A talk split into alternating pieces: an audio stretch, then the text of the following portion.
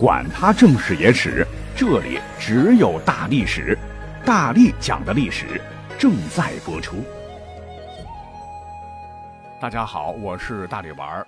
那历史上不是有一个类别叫通史吗？那今天我们就找一条线索啊，把整个历史串联起来，让更多的朋友们了解历史，喜欢历史。常讲三个臭皮匠顶个诸葛亮。但历史上往往决策者听信了当时看不出有多馊的建议，执行起来导致不仅没有收益，却深受其害，与设想的美好结果云泥之别。戏剧性的滑铁卢、蝴蝶效应，导致历史斑驳的航船就此改变方向。那后世呢，往往将这些憾事归结为历史发展的馊主意。那八一八几千年很多了哈，我们或多或少都讲过。但是呢，也有些很陌生。我们下面呢，就按照朝代顺序梳理一下啊，熟悉的略讲，陌生的详讲。好，那首先我们讲到的这个时空背景啊，是春秋末期，老牌诸侯国晋国的国君权力被架空，国政被四家大臣所掌控。这四个人各怀鬼胎，都想把对方吃掉。实力最强大的大臣叫做智伯瑶。那一辈子当权臣啊，仗着膀大腰圆，先管其他几位这个魏氏、赵氏讨要了万户封邑。可是呢，有一个赵襄子死活不给，智伯瑶大怒，就裹挟着韩康子、魏桓子率兵想灭了赵襄子，瓜分其土地。重兵团团围起与晋阳城，那里三层外三层，跟铁桶一般，你围下去的话，那缺粮断水，城池肯定会破。但是呢，这个智伯瑶脑袋长痔疮了哈，想来点肆虐的快感，就听从了建议，引旁边的晋水筑起了堤坝，想漫灌晋阳城。哪晓得这个赵襄子见势，派出骑兵先夺了堤坝，掘开了堤口，使得洪水反灌，兵力雄厚的智氏大军人马被突如其来的大水淹的是七零八落。韩氏、魏氏也反水，趁机反攻，从背后捅一刀子。赵襄子亲自率军冲锋，一战活捉了智伯瑶，割下了其首级当夜壶。就这样，天平就失去平衡了，没有人再有能力压制三人。看到时机成熟，韩赵魏三家于是就将七百多年间经常按住秦啊、齐啊、楚地面摩擦摩擦独霸中原的广袤的晋国一分为三，韩赵魏三国鼎立。诸侯争斗也是更为的惨烈，战国时代横空出世。在大变革下，公元二百五十四年，群雄逐鹿，最终秦国剪出六国，笑到最后，开创了大一统的秦朝，影响中国数千年。如果说在回溯历史啊去复盘的话，你会看到，当年看似统一天下的根本就不可能是秦国，而是三家分晋后胡服骑射的赵。以及那除了三家分晋的这个韩国，那确实不行哈。老牌的最富庶的齐国，领土世界第一的楚国，独霸百年的魏国，甚至国祚最长八百二十二年的燕国，都是有机会完成千秋霸业。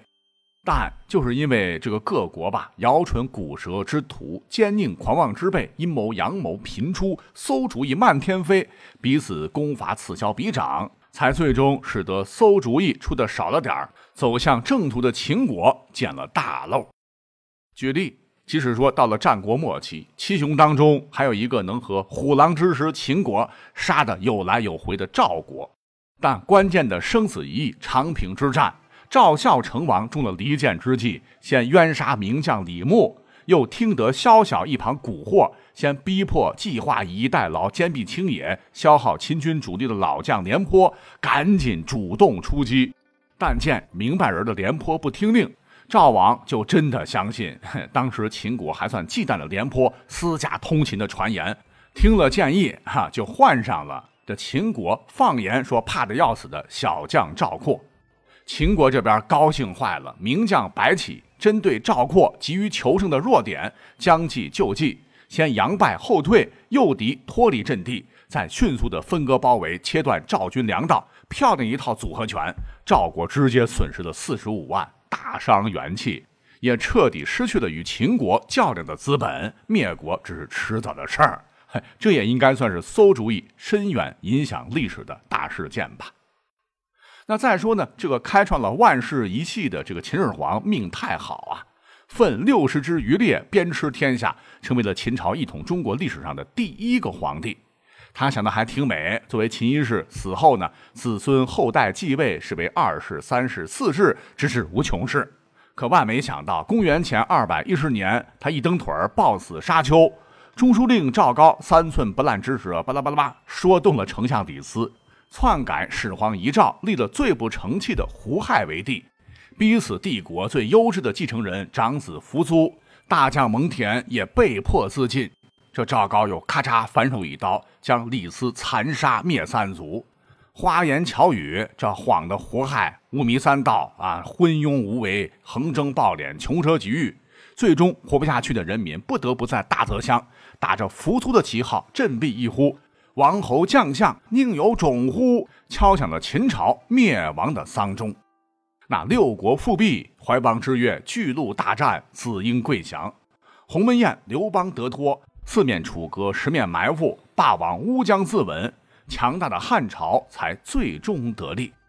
这一决定中华民族命运前途的关键时刻啊，又有多少绝世馊主意？呃，但对历史选择的一方却是大大的好主意，轮番登场，永载史册，助力大汉朝四百年业绩达成，影响至今。可有句老话讲：“天下大事，合久必分，分久必合。”东汉末年，宦官专权，外戚三国乱世。那对于失败者来说，馊主意也是一箩筐。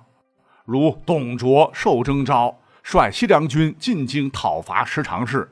本以为是驱狼吞虎，结果是引狼入室，废杀汉少帝及何太后，拥立汉献帝刘协，专断朝政，威震天下。受到袁绍联军讨伐，遭到孙坚的攻击，最终被司徒王允施展离间计，吕布持矛活活刺死。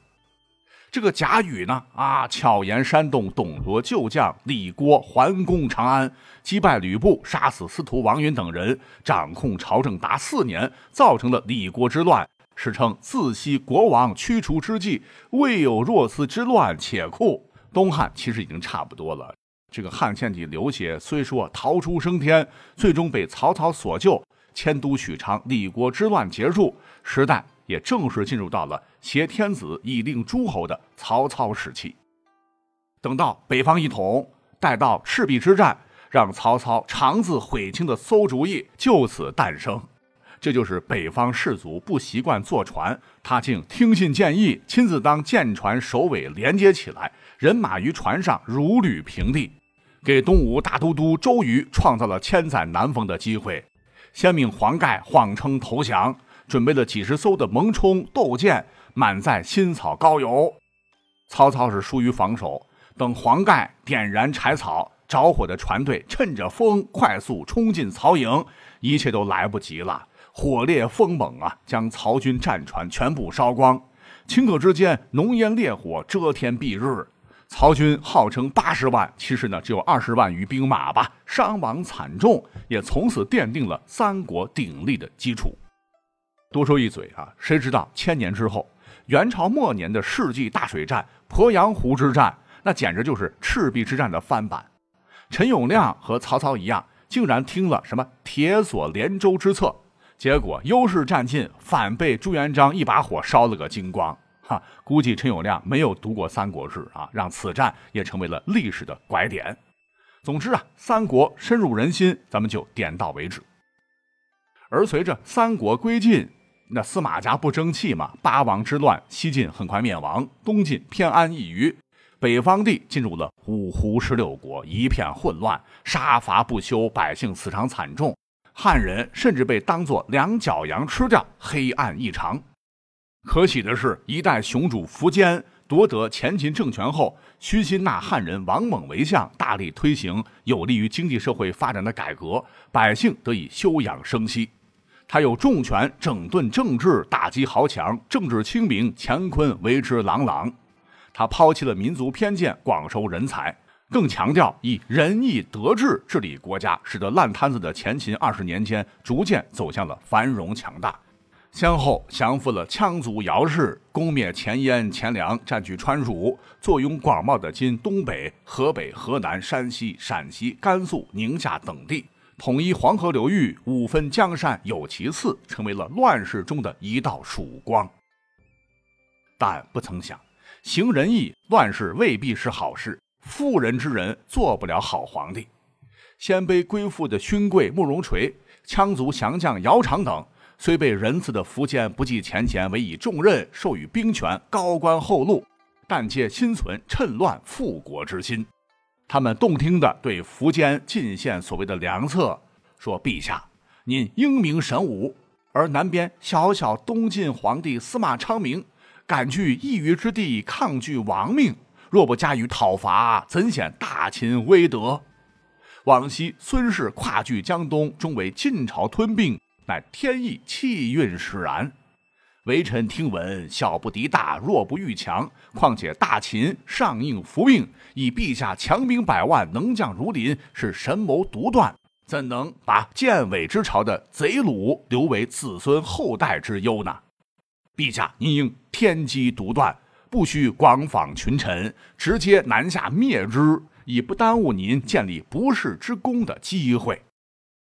苻坚听言，竟大喜。嗯，与吾定天下者为卿耳。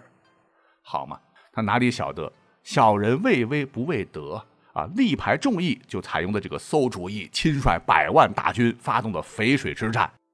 结果各位也晓得，投鞭断流，却被东晋近八万人军队击败。苻坚最终呢，也被白眼狼姚苌活活勒死于新平佛寺。中国再次失去了统一的绝佳机会。前秦帝国土崩瓦解，北方重新陷于混乱。后燕、西燕、南燕、北燕、大夏、西秦、南梁、后梁、北梁等兵马多年，血雨腥风，直到多年后北魏王朝的重新崛起。而在南北对峙时，本来带劲而立的南宋明君刘裕，对内平定孙恩起义，消灭桓楚、西蜀以及卢循、刘毅、司马修之等割据势力。对外一改南方羸弱的形象，消灭南燕、后秦等国，以雀跃阵大败威名赫赫的北魏铁骑，一举收复了淮北、山东、河南、关中等地，直接打到北方腹地，克复了旧朝东都洛阳、国都长安。本想着略作休整，经略关中，再一统江山，解救北方万民于水火。不料关键时候。传来了心腹大臣刘牧之病死的消息，那作为自个儿的左膀右臂啊，好兄弟刘裕是异常难过，就在长安跟这个文武将佐来讨论后续。结果大部分人劳师远征，都不赞成继续北伐，因为离家太远了。呵 这个刘裕此时英雄气短，竟采纳众议，率军南归建康。哎，这下可好了，占据的北地很快被趁虚而入的夏主赫连勃勃攻占。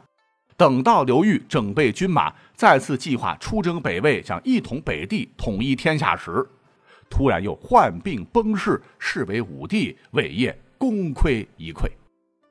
那随之继位的这个文帝叫做刘义隆，乃是南北朝时期难得的明君，开创了著名的元家之治。统治二十年间，是府库充盈，器械精良，民庶蕃息，家济人足。凡百户之乡，有事有义，歌谣舞蹈，处处成群，史书载盖宋氏之极盛也。那南方国力呢，也达到了南北朝时期最为强盛、人民最为安乐的历史阶段。而一向瞧不起南朝、彪悍的北朝，这个时候呢，也只能忌惮不已，是面对南朝挑衅，忍气吞声。那照这样下去的话，结束南北对峙，实现国家民族统一，估计也就是近在跟前儿，早于隋朝文帝杨坚百年即可达成。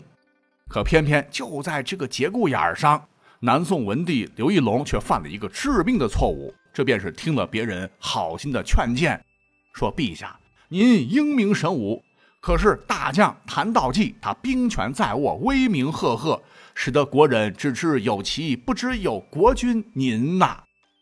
刘玉龙是出于忌惮，竟把谭道济召还杀之，自毁长城。这谭道济可不是一般人哈。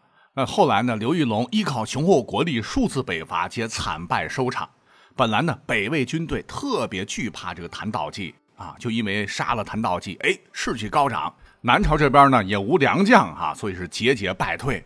北朝军队甚至是长驱直入，一度攻入都城附近的长江北岸，江南人民惨遭屠戮。